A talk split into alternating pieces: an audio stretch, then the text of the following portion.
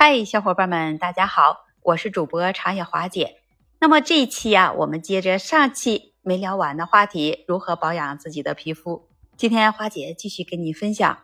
有好多人啊，在年轻的时候，我们可能就会喜欢来购买很多的护肤品，或者是喜欢购买一整套的护肤品，从洗面奶到基底液，再到化妆水、化妆乳、精华以及是面霜，生怕是少了哪一样。对自己的皮肤不好，但是随着年龄的增长，你可以试一试注重这面霜的护肤，尤其是精华液和面霜上，因为面霜它大部分的功效就是保湿，而精华液则是可以根据自己的皮肤状态决定选择什么样的功效的，比如说美白精华、抗衰老的精华等等。其实你做好这两种基础护肤那就足够了，不需要太多的护肤品。即使你不涂防晒霜，也要坚持防晒，因为当女人过了四十岁，很多人都怕自己长出了斑。那其实有很多人都是防晒没有做到位。你可以做好一些硬性防晒措施，比如说你在外出的时候去撑一把防晒伞，戴墨镜和帽子，然后呢再穿着防晒衣。那么华姐在日本这里啊，你看看日本人，他外出的时候。他就会涂很多很多的防晒霜，很重视防晒。在之前我们跟日本人一起出去玩的时候，特别是上海边，他们会拿很多很多的防晒，从头开始啊，一直到脚，只要是你露在外面的皮肤，他都会涂上一层很厚的防晒霜。一到了夏季，在日本的超市里都会有很多的防晒霜上市。如果你是在家里或者是在单位，就不要格外的来涂防晒霜了。自己本身的皮肤，它就有抵御和修复的能力，一般的光线它还是不会有太大的影响的。还要去坚持涂一些唇膏。不知道大家有没有发现啊？年纪越大，你不仅皮肤容易干燥，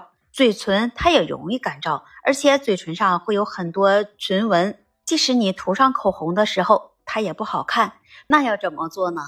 你每天晚上在你睡觉之前，你可以涂上厚厚的一层润唇膏，等到第二天早上起来，你就会发现啊，你的唇部的状态就会更好。在这里啊，花姐还要跟你分享一下，护肤品它不一定要成套用，你可以关注某些护肤品的品牌的当家花旦，在购买之前，你一定要做做功课，了解品牌的定位再去购买，自己搭配出来的护肤品其实也很好用。当你护肤的时候，你可以尝试一下，坚持用热毛巾敷脸，让你的脸部皮肤得到放松。你首先就要把这热毛巾泡在温热的水中，拧干之后，用毛巾上的水蒸气来敷脸，这样就能很好的来打开你的脸部毛孔，有利于在之后你做护肤的时候，护肤品能得到一个很好的吸收。你这样做还可以能很好的来舒缓你的脸部皮肤。放松你的表情，